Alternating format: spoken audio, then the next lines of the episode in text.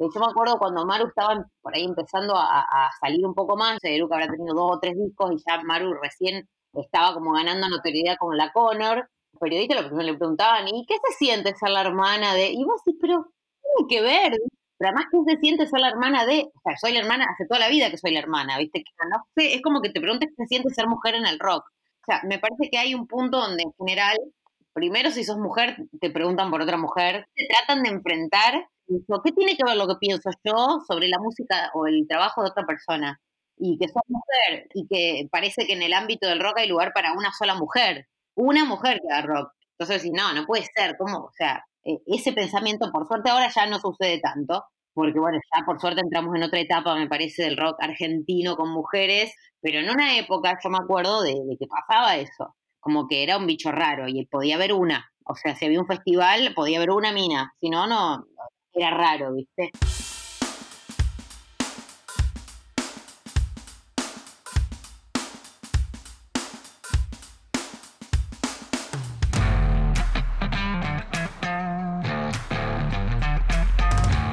A los 12 años recibió como regalo de su abuela materna una guitarra criolla. Esta va a ser tu compañera toda la vida, le dijo. Y no se equivocó. Oriunda de la ciudad de Sunchales, en su casa jamás faltó ni la música ni las ganas de crear.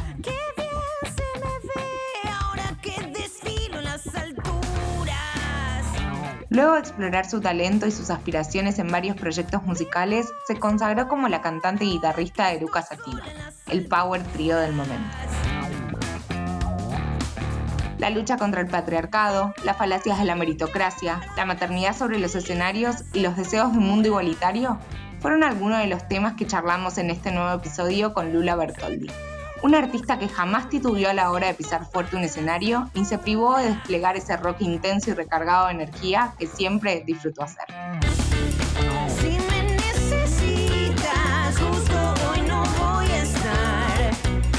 La seguimos en las redes sociales. Sabemos de antemano las canciones que no pueden faltar en sus conciertos y esos falsetes tan naturales que la llevan a desposar los escenarios. Nos apropiamos de las banderas que militan, incluso esperamos verlas brillar con el instrumento que mejor tocan y que dio inicio a sus carreras musicales. Conocemos cada detalle de sus facetas artísticas.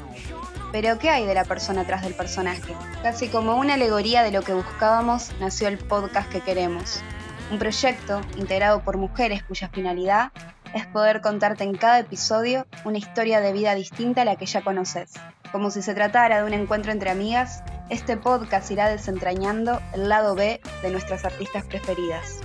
Sumate, te invitamos a ser parte de este viaje de descubrimientos que promete ser el programa que queremos.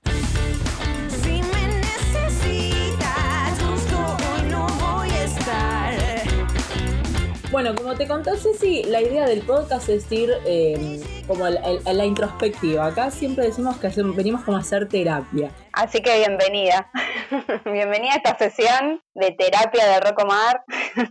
Vamos, como siempre, por el principio. ¿Sos santafesina? Sí, soy de Sunchales, que es una ciudad de Santa Fe pequeñita, pero ahí va. ¿Es ciudad o es pueblo? O sea, tiene como... No, es una ciudad. Eh, ya es ciudad, ya es ciudad porque creo que para ser ciudad tiene que tener 25.000 habitantes y ya los tiene. Bueno, y naciste ahí y contanos, por ejemplo, cómo fue eh, tu primer encuentro con la música, digamos. ¿Cómo fue que, apareció, digamos, la música en tu vida? Bueno, em, estuvo siempre de alguna forma presente, no porque mi, mi mamá o mi papá fueran músicos, sino porque en mi casa había mucha música, porque mi papá coleccionaba discos y siempre tuvo programas de radio. Eh, siempre le gustó mucho la, música en general, entonces había de todo tipo de música en casa, sobre todo rock. Eh, entonces eh, había discos al, alcance de la mano, entonces era, era muy fácil acceder a la música, música nueva, música vieja. y después mi abuela materna siempre se dedicó a la música porque es directora de coros. Ah, sí, también fue maestra, profesora de folclore. Entonces, bueno, hay como una, hay una data genética que viene, viene esto, que por algún lado entró, eh, si bien, como te digo, ni mi mamá ni mi papá tienen talento para la música en el sentido de que no pueden tocar un instrumento ni pueden afinar cantando, es impresionante. Claro.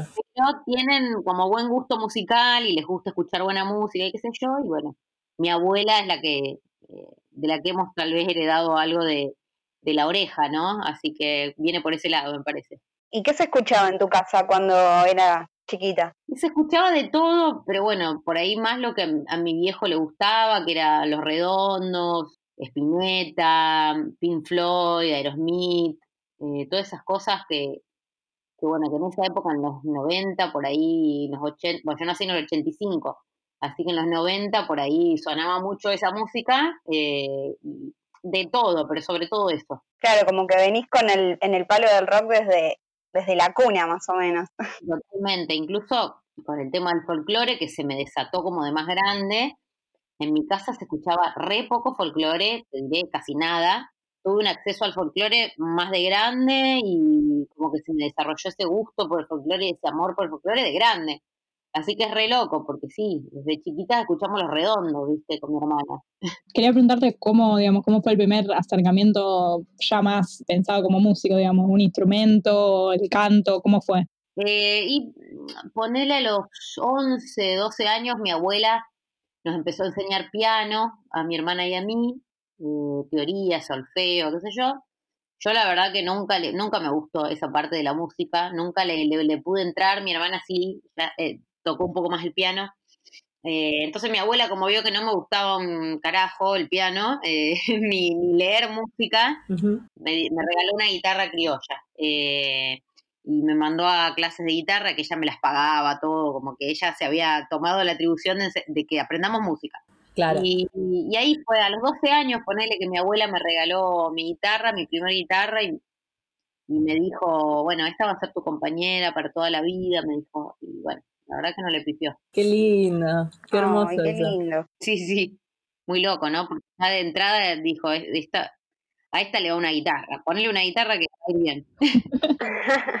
Total, tremendo. Y bueno, empezaste, a, empezaste a, a, tocar ahí tipo a los 12 años y pero nada, o sea, como todo muy amateur, digamos, o en algún momento dijiste, bueno, che, capaz que ya puedo empezar a hacer una banda o algo así. No, la verdad que todo se, medio que se fue dando, ¿no? Yo en ningún momento dije, bueno, voy a tener una banda, voy a... Nada, cero. Yo tocaba la guitarra porque me gustaba, porque, no sé, me parecía divertido. En mi casa por ahí, los fines de semana animaba los asados familiares, cantábamos temas de Fabiana Cantilo, de León Gieco, de Los Redondos, de Sumo, qué sé yo, pero no más que eso. Em, y después sí ya empecé, no sé por, por eh, amiga de quién, o sea, por medio de quién entré a formar una banda con otros pibes y nada, ensayábamos y qué sé yo, pero no tocábamos en vivo y ahí como que empecé con la onda de las bandas, o sea, ahí empecé como a meterme en ese mundo. Pero la verdad es que nunca me lo puse como un objetivo de decir, bueno, voy a hacer esto. Claro. Como siempre la música fue por un carril medio paralelo, eh, como una suerte de hobby que le dedicaba mucho tiempo, paralelamente a lo que yo estaba estudiando, porque después incluso me fui a estudiar a Córdoba una carrera, una licenciatura que nada que ver en relaciones públicas, pero nunca dije, che, voy a estudiar en la universidad eh, música. Nunca, o sea, es como re loco, ¿no? Porque jamás me lo puse como una cosa que yo podía, no, ni siquiera lo pensé. Eh, y recién cuando conocí a Brenda y a Gaby dije, ah, bueno, es un momento de, hacerlo de forma profesional, así que ahí recién me recibí y dije, bueno, listo, ahora de lleno con Eruca, pero recién con Eruca lo hice de forma profesional y claro.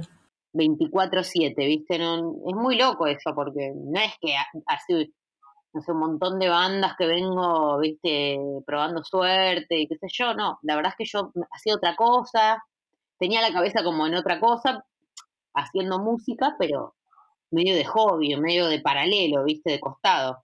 Claro, te quería preguntar por eso. Sos licenciada en Relaciones Internacionales, o sea, wow, un tremendo título. O sea, y a ver, nada que ver, como decías vos, o sea, son dos, la antítesis, o sea. No, es que relaciones, no, es que relaciones públicas son. Eh, ah, relaciones públicas.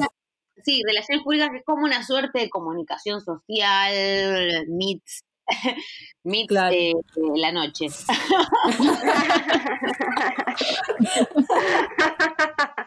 mentira, mentira. No, no sé si están así, ¿eh? Te digo que era más empresarial el perfil de, relaciones públicas que estaba estudiando yo, era bastante empresarial. Es un chiste porque siempre los relacionistas públicos se los relacionan con los tarjeteros y nada que ver. Sí, re total. nada que ver. Como dices, ay, soy el relaciones públicas. Sí, bueno, a ver. eh, nada, era, es una carrera muy linda, muy interesante. Me gustó mucho hacerla. Lo que pasa es que cuando terminé yo ya estaba como medio, nada, hace un año que estábamos con Eruca y yo ya veía que eso era, era todo, ¿viste? Yo estaba como remetida en Eruca y para mí era una cosa enorme y lo sigue siendo, digo, pero en ese momento que estaba con mi carrera, dijo, bueno, la termino porque no da. ya está, claro. Ya estaba ahí y la quería terminar, ¿viste? Pero fue, eh, no, no, no fue algo, digamos, que estudiaste por mandato, sino que estudiaste porque te copaba, o sea. Nada que ver, vos sabés que mis viejos siempre fueron muy, nada, o sea, a mi hermana y a mí, ¿eh? hagan lo que les gusta, estudien lo que les gusta. Cuando le hagan alguna nota a Maru, pregúntenle qué estudió ella. Ella eh, tiene una tecnicatura en publicidad, nada que ver, pero igual sí que ver. Tiene que ver, Maru. Tremenda. Claro, Maru no es licenciada Maru, pero sí tiene como un título de tecnicatura en publicidad, si mal no recuerdo, ese es el nombre, o de diseño publicitario, una cosa así. claro, un paso eh, antes.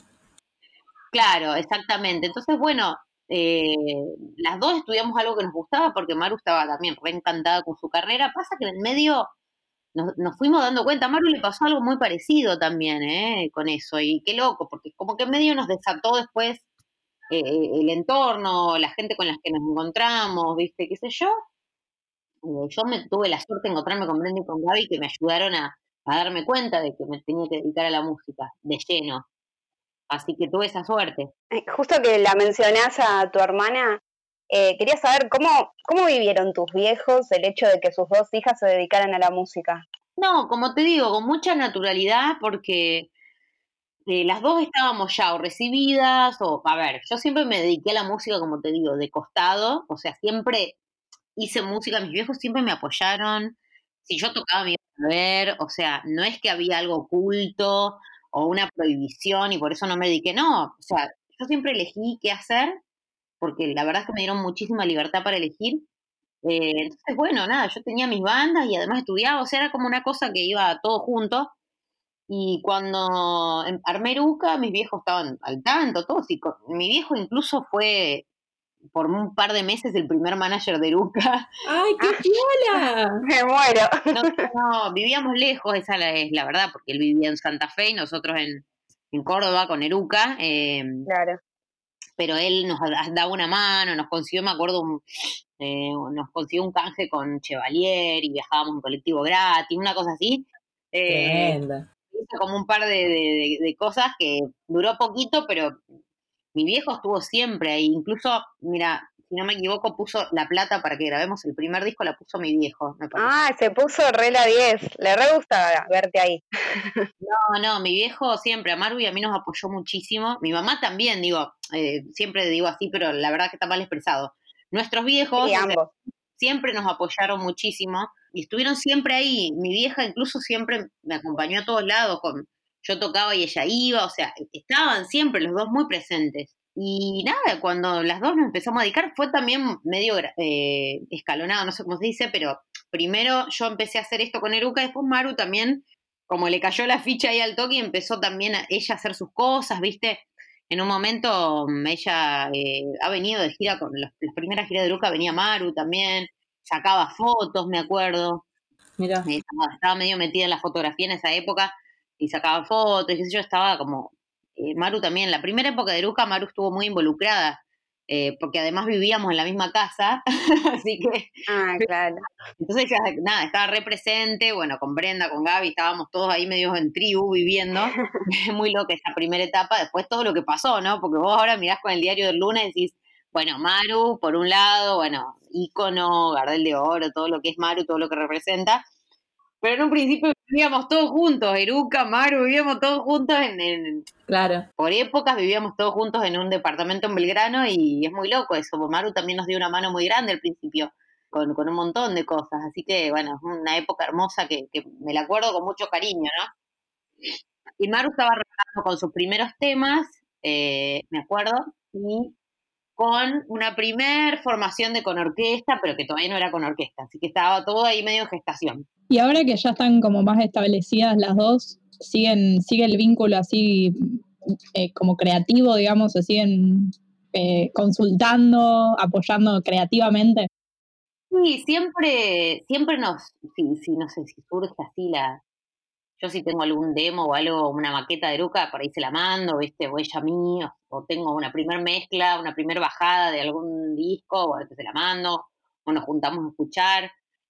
Eh, sí, obvio, siempre estamos ahí. No, no somos invasivas, eso sí, de los espacios, porque es, algo tan delicado, porque no sé, es como un espacio muy íntimo, el de creación, o el de... Claro. Realmente entramos cuando la otra te da el lugar, ¿viste? Eh, claro. Muy, somos las dos muy respetuosas, por suerte, por eso creo que nos llevamos tan bien y, tenemos una relación tan linda. Las dos somos muy respetuosas del espacio de la otra. Bueno, además ya no vivimos más juntas hace años, pero digo, eh, antes era más, era, estábamos ahí, o sea, no quedaba otra. Pero ahora sí, eh, ahora también, digo, nos vemos, bueno, el año pasado por lo menos nos veíamos seguido eh, y teníamos una relación tenemos una relación hermosa. Eh, digo en pasado porque ahora es como que no te ves y es re difícil todo, ¿viste? Sí, total, totalmente. No te ves con nadie, así que es como... Pero bueno, nos llamamos, bueno, obviamente hacemos videollamadas cada tanto, pero, pero sí, tenemos una relación re linda con Maru. Sí, esa relación de, como digo, como cualquier hermana, lo que pasa es que en esta, o sea, se da que las dos son, o sea, Claro, lo, que representan las dos en la escena y es como, te parece como loco. También haya como algún recelo, pero la verdad es que todo tan, está todo tan blanqueado entre las dos de las cosas que hemos sentido, de los momentos. También las dos hemos hecho como nuestros procesos, que no es fácil porque al ser hermana y dedicarnos con el mismo ambiente a, la música, pues no es que ella hace tango y yo hago flamenco, no sé, o yo hago rock y claro. música eh, clásica hacemos, estamos las dos como en el mismo ambiente y, hemos tenido cada una que pasar por sus distintos procesos para poder en este momento estar juntas y acompañándonos. Yo creo que eso fue clave, ¿no? Que, todas, que las dos hayamos pasado por nuestros momentos, nuestras etapas, nuestros procesos, porque eso permitió que ahora podamos como disfrutar a pleno lo que está viviendo la otra, ¿no?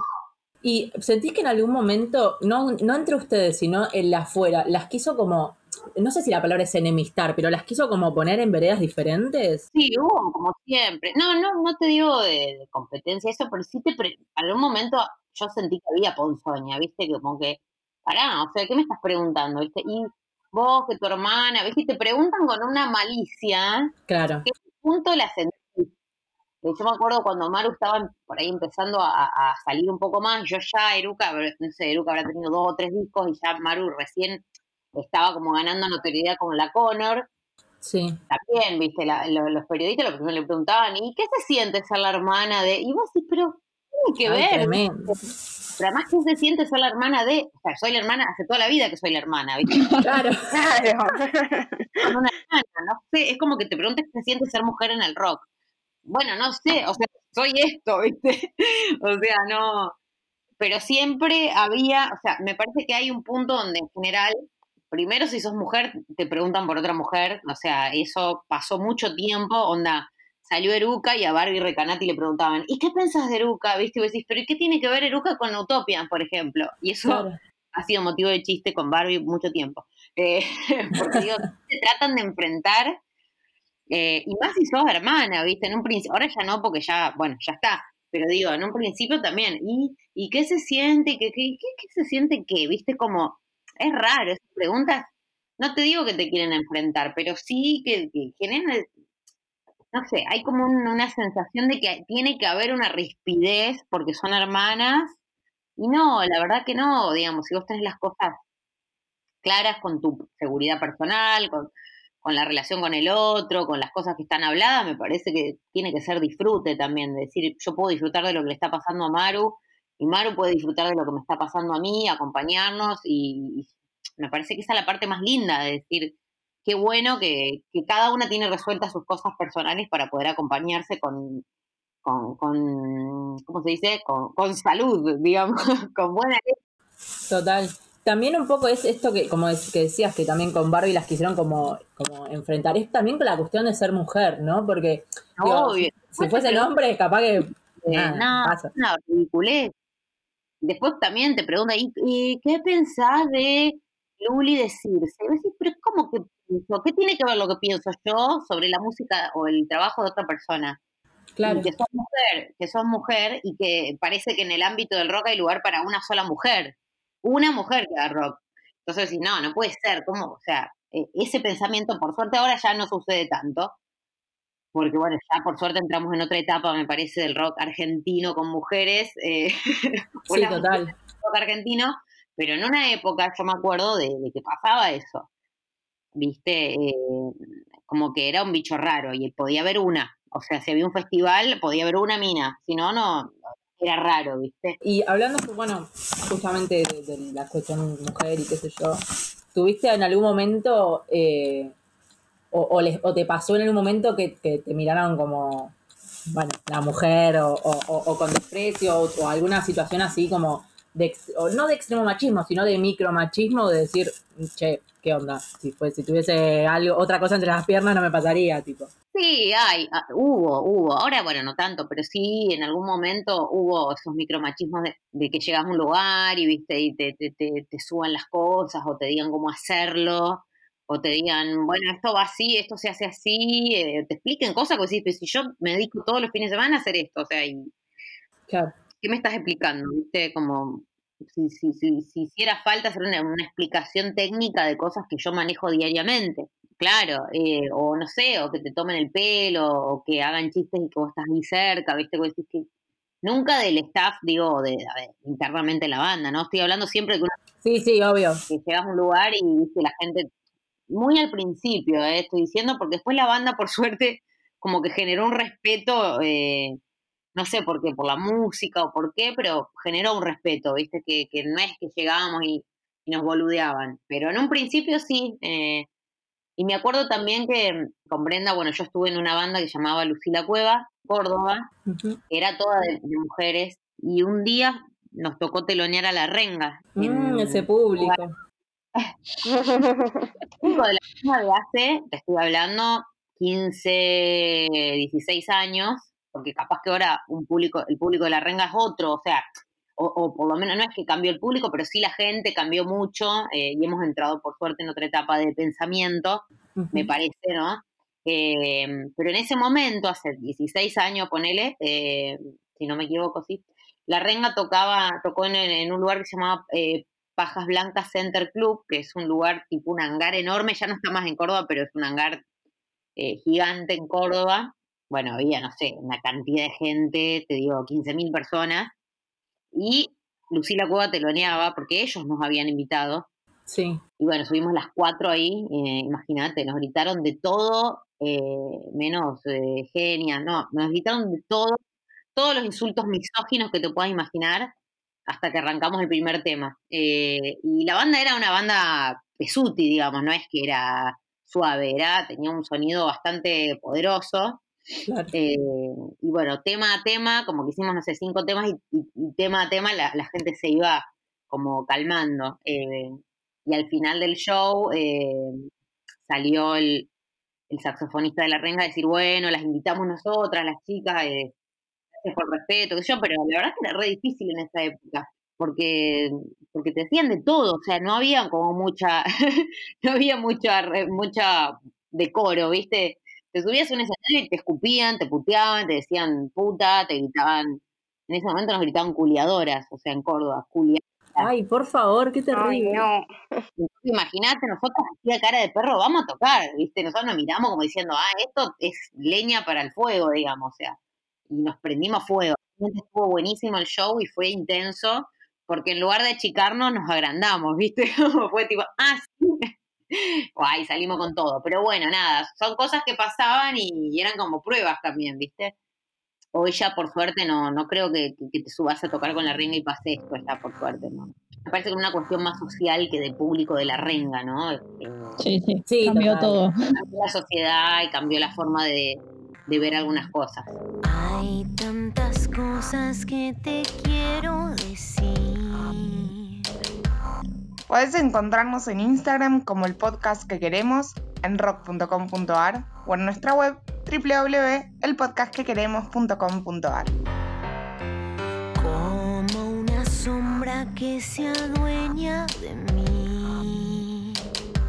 Y ahora que hay mayor presencia femenina en los escenarios, ¿cómo viste vos el recibimiento del proyecto de cupo en el ámbito de la música?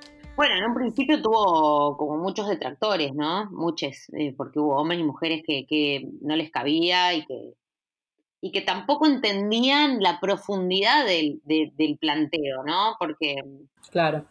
me parece que lo banalizaban en el tema de, eh, no, bueno, la meritocracia. Y la meritocracia es una falacia del sistema donde nos hacen creer que todos tenemos las mismas oportunidades y que por eso, que un sistema todo igualitario y equitativo, donde tanto vos como yo tenemos las mismas oportunidades y tenemos que demostrar con nuestro talento que somos merecedores de ese lugar. Cuando en realidad no hay igualdad de oportunidades ni siquiera para llegar a ese lugar, ¿no? Para llegar a proponerse. Eh, ni hablar, digo, de, de ser mina eh, en el rock, bueno, ni hablar si además venís de un contexto crítico, ¿no? Si venís de una villa, o si sos trans, o si eh, tenés, eh, no sé, te vestís de una forma distinta a lo que comúnmente está bien o mal visto. Digo, hay muchas cosas por las cuales ya la vara no es la misma con la que se mide, o sea, ya, eh, por suerte, el hecho de ser mujer ya ha cambiado. En uno o dos años, la verdad que a mí me sorprendió muchísimo que ya cambió, gracias al- a la ley de cupo y gracias al movimiento feminista, ¿no? Obviamente, pero digo, ya, no, no podemos medir a la sociedad con la vara de la meritocracia porque es mentira. Es mentira porque es una sociedad muy desigual. O sea, no hay igualdad de oportunidades para una persona que nació en la villa y una persona que vive en un barrio residencial. No es igual. Sin dudas. Entonces, mm, hablar de meritocracia es ser hipócritas. Eh, entonces, bueno, nada, la- me parece que la, la, la equidad la regulamos un poquito con leyes que permitan que las cosas se midan diferente, ¿no? Eh, yo creo que la ley de cupo sirve para eso, ¿no? Para igualar la, la, el acceso a las oportunidades. Ahí está, eso es lo que quería decir. El acceso a esa oportunidad se eh, equilibra con, un, con una ley de cupo, porque si no, ni siquiera llegás a, a ofrecerte, ¿no? Entonces, Claro. eh, ahí está la diferencia, me parece, entre que haya ley y que no haya ley.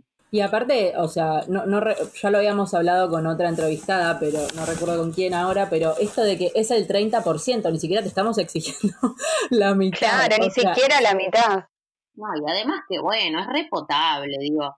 Realmente hoy decir que la ley de cupo eh, atenta contra intereses eh, eh, privados me parece como una, un comodismo, o sea, de un comodismo terrible, como decir, no tengo ganas de buscar, porque realmente con la oferta que hay de artistas femeninas, de bandas con mujeres o de mujeres, digo, no, no, te, no podés decir que no hay. Realmente es porque tenés vagancia de buscar, porque hay por, Sí, todos- sí, total. hay por todos lados y son muy buenas. O sea, realmente hay una propuesta muy interesante. eh, y, y hasta te puedes pasar el 30% y, y, y siguen estando buenas las bandas. Digo, no es que, bueno, llego de pedo al 30%, te pasás el 30%. No, Eh, incluso superar el 50%. Totalmente. Entonces digo, bueno, eh, no es que no hay, en nuestro país hay muchísimo talento, masculino y femenino, somos un país con una propuesta eh, musical muy, muy buena. Yo que viajé, eh, por suerte, por varios países de Latinoamérica, me doy cuenta que en Argentina tenemos unas bandas del re carajo, unos músicos, o sea, realmente hay muy, eh, un nivel de, músicos y de propuestas muy, muy interesante. Y además que tenemos mujeres que hacen música eh, con una propuesta artística que realmente para mí es innovadora. O sea, te hablo de artistas como Paula Mafia, Lucy Patané, Maru, o sea, Barbie. Son mujeres que, digo, más allá de ser mujeres, digo, la música que hacen me vuela la, la cabeza, digo, y está a una altura de- a nivel latinoamericano muy alta, digo. Entonces, bueno, Claro. eh, tendríamos que al contrario, en vez de decir, ay, pero ley de cupo, ¿eh? decir, che, loco, mirá lo que tenemos acá. O sea, hagamos un poco alarde de eso a nivel, digo, a nivel regional, porque es a beneficio de la música de nuestro país, me parece. Obvio, en definitiva lo que se pierde es difusión de la música nacional. Totalmente. Juzgué, callé tanto, debí actuar antes. ya estuvimos hablando, bueno, de, de- de situaciones machistas, pero quería preguntarle, preguntarte cómo, qué cambió, si algo cambió a partir de ser madre. Yo sé que justo en el momento que, que estabas embarazada de Juli, también Brenda estaba embarazada, el otro día compartiste una foto en Twitter. Y no sé, siempre me parece que es algo que, sobre todo en el, digo, en el rock, no, no hablamos, ¿no? El tema de si la industria está preparada para, para que las músicas sean madres. Bueno, mira, en general me parece que la sociedad, eh, a ver, si tengo que ser muy, muy, muy, muy crítica, nuestra sociedad argentina, eh, creo que en base a, a las leyes que tenemos y a, y a la legislación, es una Argentina, es un, un país con un nivel de hipocresía bastante alto, porque si el, aborto no está legalizado, pero tampoco te facilitan el hecho de ser madre, o sea, entonces, no me vas a dejar elegir, por lo menos hacémela fácil si tengo un pibe. Entonces, digo, más allá de nuestra industria de la música, eh, digo, como sistema laboral, digamos, donde una es una empleada, por ejemplo, si sos empleada de un comercio, empleada de una empresa o, o- si tenés un laburo de dependencia, el tema de la maternidad es realmente complejo y no hay facilidades para las madres en cuanto a licencias y en cuanto a, a lactancia, por ejemplo. Eh, me parece que son cosas claves si un país, digo, es consecuente con sus leyes y vos no vas a habilitar un aborto legal, seguro y gratuito, bueno, entonces hacésela fácil a las mujeres que les toca ser madres, a las madres adolescentes, no las echen de los colegios, ofrezcanle eh, subsidios, ayúdenlas, ¿me entendés? Eh, Las madres que, que laburan en empresas tengan licencias donde la, la mm, licencia de, por paternidad y licencia por maternidad sean justas y no a un padre le des tres días porque termina siendo muy injustos para las madres a la hora de elegir el trabajo, ¿no? A la hora de, de, de- de ir a buscar un laburo, ¿no? Bueno, Obvio. y mil y un cosas más, digo. Ya partiendo de la base que tenemos una sociedad eh, por lo menos hipócrita en ese sentido, porque todo esto que acabo de explicar, en el ambiente de la música, al ser también un ambiente donde no estás en relación de dependencia, sino que te tenés que generar tu propio trabajo, por ahí las cuestiones laborales son un poco más flexibles, si uno lo quiere así, ¿no?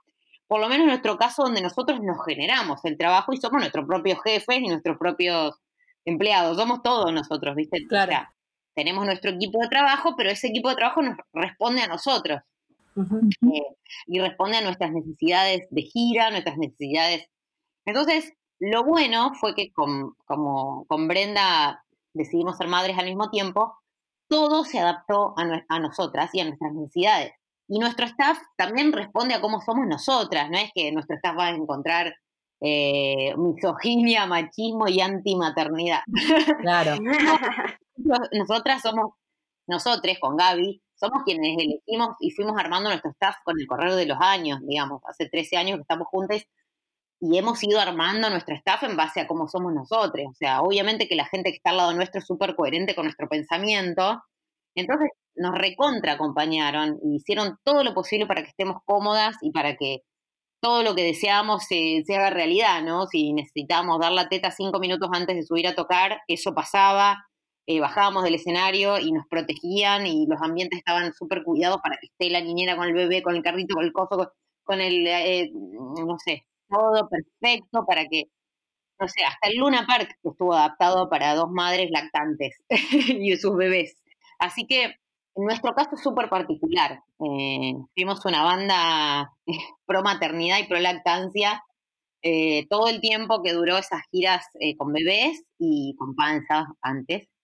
Pero bueno, nuestro trabajo es re particular y nosotras generamos nuestras reglas también en ese punto. Claro. Sí, sé que para muchas otras mujeres es todo un tema porque muchas veces muchas mujeres son sesionistas y todo se complica porque ahí entramos en este en este debate que es la relación de dependencia y la poca flexibilidad que hay con las mujeres que maternan.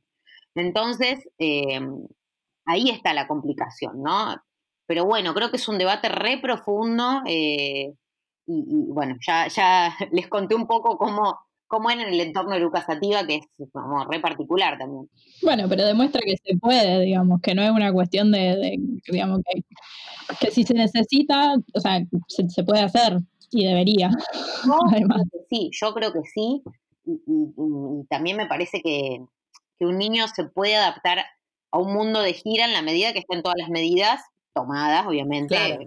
ambiente no fumadores, horarios respetados, eh, bueno, estar cerca de su mamá, viste, qué sé yo. Digo, todas esas cosas, en la medida que se cumplan, yo creo que es hermoso salir de gira con un bebé, eh, estar mm, lac- en situación de lactancia en gira también es genial. Eh, yo lo disfruto, Brenda y yo lo disfrutamos muchísimo y todo el contexto de, de, de, de Eruca, el staff, todos lo disfrutamos un montón porque, porque era lindo, qué sé yo, era un momento re lindo de decir, wow, estamos de gira y con dos bebés, viste, como re loco. Total. Es re atípico, pero bueno, es bello, qué sé yo, a mí me encantó. No, y aparte, qué importante ver eh, la maternidad, ¿no? Arriba de un escenario y que, nada, y que eso se empieza a multiplicar un poco, como vos decías. Sí, es naturalizar también, el- eh, naturalizar el hecho de que una mujer que está embarazada o una mujer que está eh, en una situación de lactancia es una mujer que también puede trabajar en un contexto donde estén cuidando a ella, digamos, y a su bebé. Donde no, no es que todo esté supeditado al interés económico, sino al interés de que el bebé y la mamá estén acompañados y en un marco lógico de, cosas que se le pueden pedir lógicamente a una persona que está con un bebé de cuatro, cinco, ocho meses. Entonces digo, si todos, si todo el, sistema girara en torno de eso, y la verdad que tendríamos como un como una sociedad muy diferente, eh, con, con niñas que, que- que- que están cerca de sus madres, con madres que son productivas e incluso estando lactando, o sea, digo, todo sería diferente, porque, mm, no sé, siento que sería todo mucho más humano. eh, ah, no sé, yo lo siento así. Nuestros hijos tomaron eh, la teta, mi hijo hasta el año y medio y la nena de Brenda hasta los dos años, entonces, y estábamos de gira, o sea, realmente es posible. Eh, eh, y nada, y nos pareció re sano hacerlo con nuestros tiempos, ¿viste? Estuvo buenísimo. Y aparte sacar un poco esa demonización de la madre no se puede mover, ¿viste? Tipo, No, tiene no. que vivir para la crianza del hijo. como- Obvio, siempre que todo esté en un marco de que, bueno, el bebé está sano, la mamá está sana, Sí, por supuesto, obvio. Eh, pero bueno, en la medida que eso está, eh, me parece que todo, y es re lindo. Nosotros ese año, en el 2016, eh, que fue el año que giramos con nuestros bebés, fue un año que tocamos muchísimo, no es que tocamos menos porque estábamos con los bebés, al contrario, giramos una bocha y estábamos re felices y los shows estaban bárbaros. Realmente como que estuvo buenísimo todo lo que se, ge- se generó con eso. Me imagino como la situación de estar, no sé, en un micro o algo, yendo con los bebés ahí, todo como una situación muy tierna, ¿no? Como, Con la, con, con la música, el DVD de la señora Vaca y toda la, la granja. Y, ah, qué rockero, qué rockero peluca, ¿viste? Y señor, claro. cantando la canción de la granja, ¿viste? No hay delirio más real que sentirse en libertad. Para, a mí me- interesaría volver eh, un poco más para atrás. Vos te mudaste a Córdoba y empezaste a estudiar, qué sé yo, y ¿cómo que los, los conociste a los chicos ahí? En- o sea, ¿Se conocieron en la universidad o en...? No, en realidad eh, yo a través de un amigo de mi carrera de, Relaciones Públicas, eh, conocí a las chicas de Lucila Cueva y justo la banda, de la banda se había ido una piba y, y estaban como medio en búsqueda de otra y el chico este le dijo, che, ella toca la viola y canta y ahí la conocí a Brenda, Brenda estaba en esta banda eh, y después otro, y ahí entré a esa banda y toqué un tiempo con ella y con las otras pibas. Y después, eh, en una de esas noches que tocábamos con Lucila Cueva, conozco a Gaby, que me- alguien me lo presenta, me dice este batero, qué sé yo. Ahí nos conocemos, eh, ah, qué buena onda, qué sé yo. Y después, un tiempo después, cuando yo ya no estaba en Lucila Cueva, eh, una cantante quiere, que se llama, se llama Florencia Villagra, quiere armar su, su banda y qué sé yo, entonces nos convoca a Brenda, a Gaby y a mí. Porque le gustaba cómo tocábamos los tres y estábamos en contacto y ahí nos juntamos a tocar por primera vez los tres solos y eso estuvo increíble y ahí fue cuando se dio, ahí fue recién. O sea, se conocieron tipo así como medio casualidad, digamos, ¿no? Es Sí, bastante casualidad, sí, sí, no es que ni cursábamos juntos ni nada, sí, porque con Brenda nos llevamos como siete años, eh, Gaby no, Gaby tiene un año menos que yo, o sea, Gaby es el más chico de la banda y pero nos conocimos, no es que, y cada uno hacía una cosa distinta, o sea, eh, Gaby estaba más en el folclore, qué sé yo, después se metió en la fusión, bueno, eh, Brenda estaba con Lucila hacía muchos años, y nada, y nos- yo estudiaba relaciones públicas y tenía una banda de hobby, nada más. Y cuesta como la, la cuestión de decir, che, bueno, sonamos bien, ¿por qué no empezamos a hacer como algo más profesional, digamos? ¿Por qué no nos empezamos a meter como de lleno? ¿O es una cuestión de decir, lo hago y lo hago y ya, y le meto con todo? No, lo que pasó con Eruca fue que en el primer ensayo dijimos, ah, esto, primer ensayo, así, salimos de ensayar, primer ensayo, la primera juntada que tuvimos, que zapamos, que no sé qué, ¿verdad? Dijimos, che, mm, esto, ¿qué onda? Viste, fue como que nos dimos cuenta de en la primera, dijimos, ah, tenemos que formar una banda, esto es de verdad. Y ahí está, fue con un ensayo dijimos, vamos a dejar todo lo que estamos haciendo que estábamos con otras bandas y qué sé yo, y, nos dediquemos de lleno a Eruca porque esto va para adelante. Y nos dimos cuenta que teníamos como la misma mirada compositiva o creativa, que nos gustaban los mismos arreglos, que nos gustaban las mismas cosas. Entonces todo eso hizo que decidamos ir para adelante con Eruca. Así fue. Y fuimos como re, o intentamos ser re profesionales en- de- del momento cero. O sea, dijimos, lo vamos a hacer así, vamos a ir para allá y vamos a... Y y no paramos, fuimos como muy obstinados, ¿viste? Como sabíamos que, que queríamos todo con la banda. Lo bueno de, de encontrar compañeros y que apunten al mismo lado, ¿no? Es como que estaban los tres re inspirados y, y enfocados en lo mismo. Es algo muy difícil que se dé y se dio, y además algo muy, muy clave que es estar en el mismo momen- momento de la vida. O sea, como decir, ninguno tenía hijos, ninguno tenía ningún tipo de ataduras, así como, a ver, teníamos, por ejemplo, Brenda estaba en pareja, Gaby, no sé, tenía una novia, qué sé yo, pero nadie tenía una atadura de decir, ah, no me puedo mover de acá, o un laburo fijo, ¿viste? No, no, los Claro. tres dedicados a la música, dábamos clases, que bueno, yo estaba estudiando y qué sé yo, pero entonces como que todo se dio, que eso es muy clave a veces, porque a veces te puede pasar que te encontrás con la gente, pero bueno, uno tiene más dificultades, el otro no, no puede, o, eh, o uno no le puede poner tanto porque está con otra cosa, ¿viste? Y nosotros estábamos como los tres, nos encontramos en un momento que fue tipo, ah, bueno, vamos para adelante, pum, y fuimos para adelante. Y todo lo dedicamos a Eruca, ganábamos unos mangos y lo poníamos en Eruca, ¿eh? O sea, realmente estábamos muy, como muy puestos en el proyecto. Fallezco al ver cuánto queda para hacer algo más que otro error en el sistema que impera. Curiosa, verdad, el que tenga el bastón impondrá. No temas, mi amor, el cielo es negro para todos. Y hace un rato decías que tu amor por el folclore como que nació mucho después, o sea, más de grande. Si no te hubieras dedicado al rock, ¿a qué otro género te hubiera gustado dedicarte? ¿El folclore o algún otro? Y pues lo que pasa es que no sé si me hubiera dedicado al folclore porque, no sé, me, me- cuando me empecé a entrar en el folclore ya era como, no sé, habrán dos años, o sea, ya era súper grande. Eh, no sé, yo tengo 35 años, o sea, eh, Ah, sos una piba. Nunca es tarde.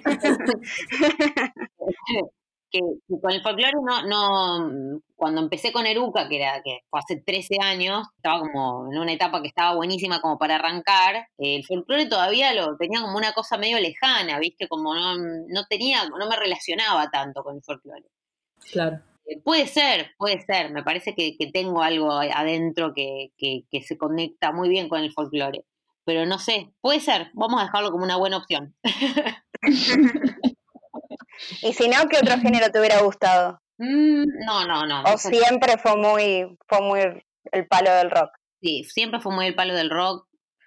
No, te juro que está, no, no experimenté con otros géneros eh, así, no, no sé, te digo, tango, flamenco, no, no, es como que no, no me nace.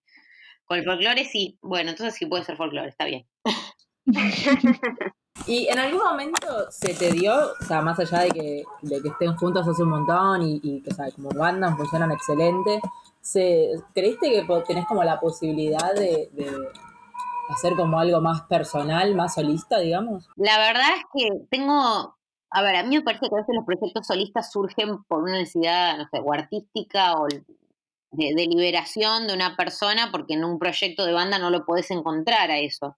Y yo con Eruca tengo tal libertad eh, y siempre es algo que reconocemos mucho entre los tres, que, que ninguno necesita un proyecto paralelo de uno, digamos, como decir, bueno, yo tengo, además tengo esto, porque tenemos mucha libertad artística en Eruca, o sea, todo lo que yo puedo llegar a componer va en Eruca, entonces como que siento que además Eruca lo enriquece, cualquier cosa que yo haga, Eruca lo, lo, lo, agranda, como que es mucho más lindo con Eruca.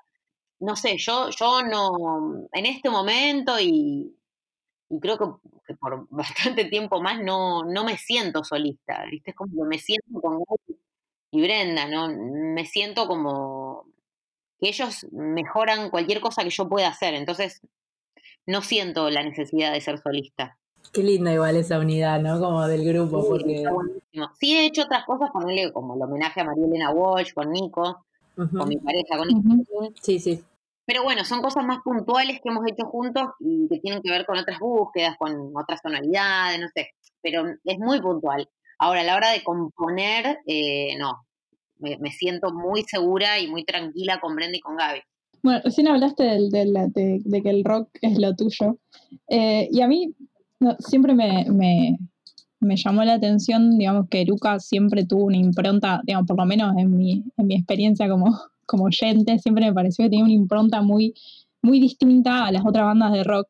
Y yo digo, no me gusta pensar tan, digamos, no me gusta pensar binariamente, decir, bueno, hay música de hombres y de mujeres, pero sí siento que hay, hay una diferencia ahí en la, en la manera de, de pensar el rock y, al- y como el artista de rock.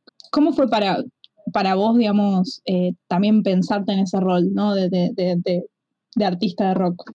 Eh, no sé, yo siento que, la música que hacemos con Eruca me identifica, pero eh, digamos, enmarcarlo dentro del rock, sí, la mayoría de la música de Eruca se enmarca dentro del rock, por ejemplo, pero por ahí siento que tenemos la suerte como grupo artístico humano de que esos caminos del rock nos van llevando por otro lado como, como que nos dejamos ser. Entonces, eh, me siento identificada, no quiero decir me siento identificada con el rock, me siento identificada con la música que hacemos con Eruca. Porque ahora, por ejemplo, si no, no, no, no sé, eh, por ejemplo, muchos tracks de, de Seremos Primavera no sabría dónde enmarcarlos, ¿no? Entonces, yo creo que en ese sentido llegamos a un punto como banda donde nos estamos dejando ser de una forma re prejuiciada. Entonces, eso me atrae mucho. Me parece que me identifico mucho más con esto de decir, bueno, vemos para dónde disparamos, eh, que con el sonido como medio, mm, eh, mm, eh, ¿cómo se dice? Como medio establecido del rock, con distorsión y riff y qué sé yo. Sí, si, mm, si, si yo tuviera que definirlo, para mí también es rock, digamos, seremos primavera, como por, por, el- por muchos motivos, por, por lo desprejuiciado, por lo rebelde, por lo diferente, por el mensaje, yo sí creo que es rock. Sin embargo, bueno, mucha gente te dirá, no, esto no es rock, bueno, no me importa, ¿viste? Es como que eh, me parece que, que, que me interesa más esa búsqueda que, que se identifique con el rock. No sé si me explico. O sea, Sí, sí. como que me, me interesa más la búsqueda y la, la experimentación que que sea rock. No, no, sí, sí, pero igual que va, creo que el género en general igual cambió, Sí, cambió mucho. sí, totalmente. Igual, digo, mi pregunta iba más allá de, de eso, de la cuestión del género del rock en sí, yo pensaba, digo, como una cuestión de cómo, cómo pisar, digamos, el escenario también, eh, cómo, cómo hallarse como en el escenario, de, de, eh, la cuestión más performática, ¿no? Porque digo, el rock tiene muy, también, también es medio estereotipo, pero tiene esa cuestión así como más de la cosa así desenfrenada.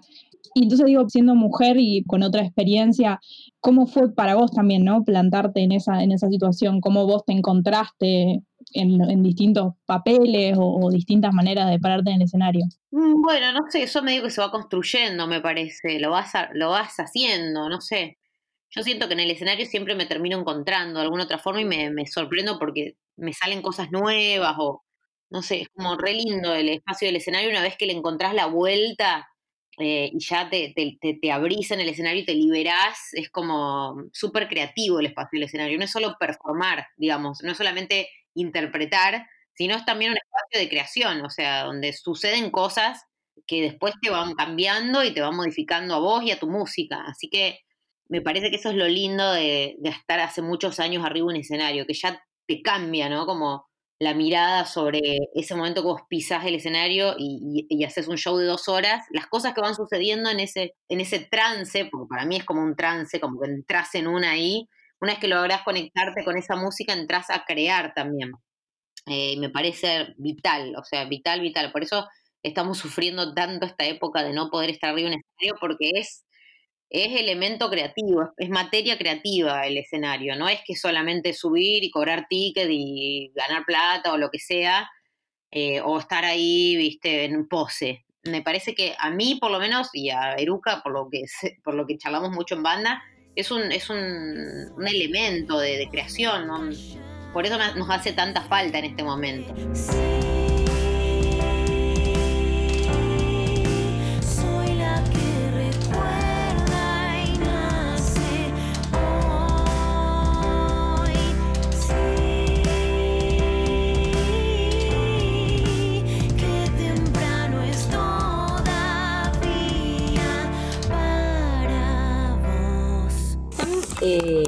Colaborando o ayudando eh, los discos de las bandas emergentes, o sea, están como formando parte. Eh, esa idea de dónde surge o cómo surge, surge también como parte de, no sé, de, un apoyo, ¿cómo, cómo viene eso? Bueno, no, yo, si es por una pregunta personal, sí suelo colaborar mucho con, con proyectos nuevos o que me llaman. La verdad es que en general me llaman, o sea, no es que yo me meto, sino que me mandan un mail o me escriben y me dicen, che, me gustaría que, que colabores. A mí en la medida que me guste lo que escucho, estoy, o sea, la verdad que no tengo como mucha condición ni, ni mucho, mm, muchos filtros. Me escriben al mail, me escriben a mi red y ahí estoy. Si me copa la música, voy a grabar, o sea, no, me gusta, me parece como parte del aprendizaje también, como meterte en distintos estilos o composiciones de otros, ¿viste? Como que es algo divertido. Y además aprendes una bocha, yo aprendo muchísimo Em, no sé, la cantidad de discos en los que he grabado eh, es realmente, digo, todas las, todas las semanas grabo para un disco diferente hace años, o sea que, no sé, la cantidad de colaboraciones que he hecho, eh, algunas muy under y otras más conocidas, he grabado con Versuit, o sea, digo, no, la verdad es que es lindo, es aprendizaje, he grabado, bueno, también en discos de folclore, en el último disco de Alto Bondi, que es como un folclore, eh, un tango fusión, o sea, son como los pilotos que son horas de vuelo, bueno, son horas de estudio, ¿viste? Cuando estás mucho tiempo en el estudio también te da un conocimiento de tu propio instrumento, de tu voz, que, que bueno, que otra cosa no te la da, ¿viste? Entonces, bueno, a mí me gusta hacerlo, lo disfruto y a la par, mm, no sé, para colmo estoy ayudando un proyecto que por ahí les sirve que yo esté como featuring o como colaboración, a ellos les sirve, bueno, bárbaro, es como que me parece genial y además una forma re linda de conocer gente, porque conoces colegas y los conoces en el estudio con sus propios proyectos y me parece algo alucinante. Sí, conocer gente, darse una mano entre todos y ayuda, ¿no? Es como que su público te conoce un poco más a vos, vos conoces, te conoces. Sí, obvio, obvio. Y además que el, el mundo en la música es así, es como hay que tender las redes, ¿viste? No es un, sí.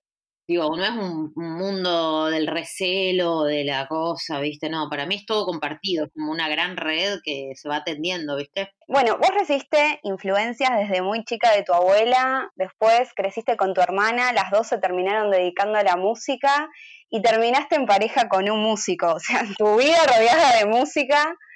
¿Cómo fue la historia con Nico? Bueno, con Nico nos conocimos también gracias a la música, porque alguien me hizo escuchar eh, bueno, al estudio MCL Records, que era el estudio donde estábamos todo el tiempo con Eruca, donde grabamos nuestros primeros tres discos, donde ensayábamos. Toda la primera época de Eruca, la verdad que era como nuestra segunda casa.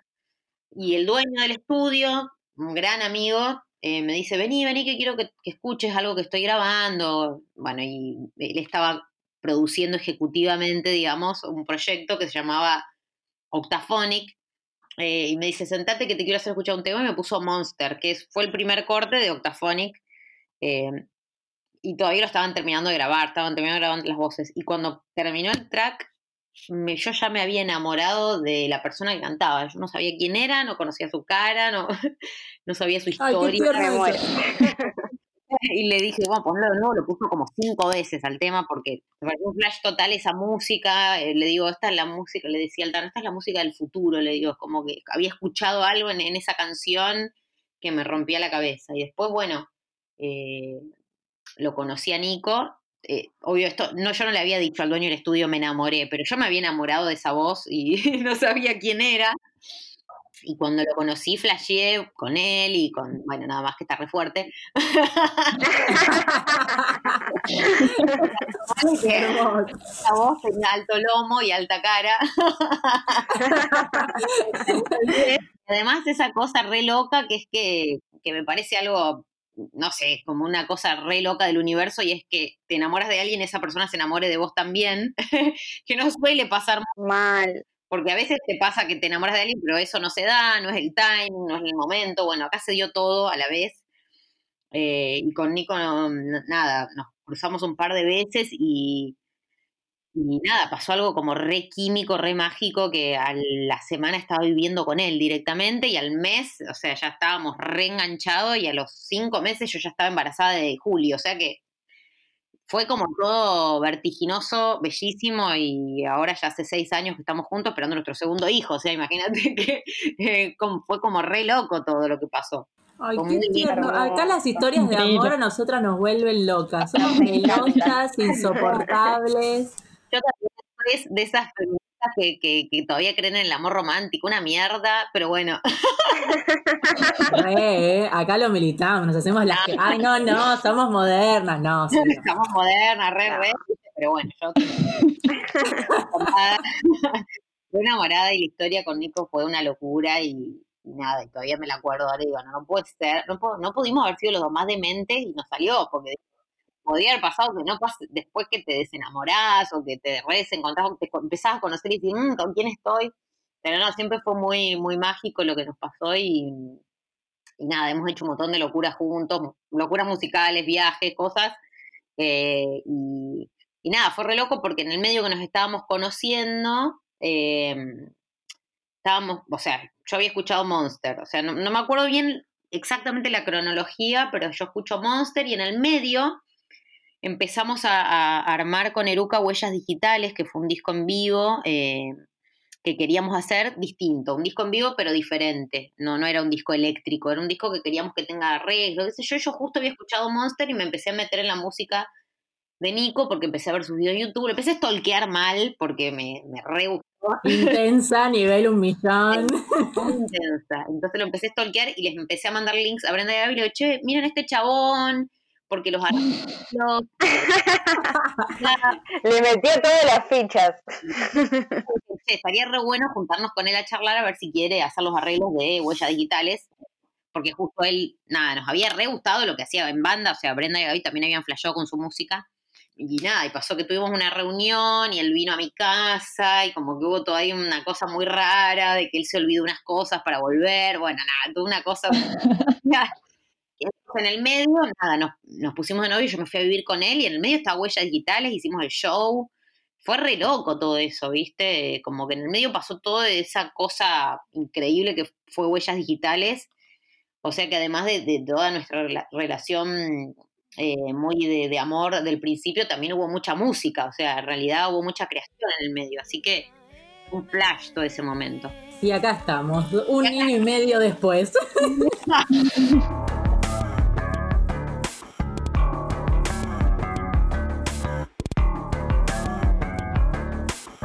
Bueno, Lula, te queremos agradecer un millón. Eh, justo. la pasamos súper bien. Estamos siempre, nosotras, eh, cuando terminamos la, la, o sea, la charla, siempre sentimos que es como una charla entre, o sea, entre amigas, ¿no? Como entre conocidas, que es un poco la idea también del podcast. eh. Nada, es un podcast, un podcast de mujeres, la idea es que sea una charla distendida entre todas. Y bueno, por lo menos yo lo sentí así, no sé vos cómo te sentís. Sí, me encanta, me encanta. Sí, sí. Además que yo estoy a full eh, con mi podcast, con Concha Podcast, que amo, amo, amo. Son tres Que me encanta, por favor, Ay, hermoso ese podcast. Los empecé en cuarentena y me hacen tan bien, porque son como, no sé, como escuchar una charla de amigas donde me súper identifico con todo. Así que nada, me encantó este momento Concha con ustedes. Es hermoso, es hermoso. Qué Muchas gracias, Lola.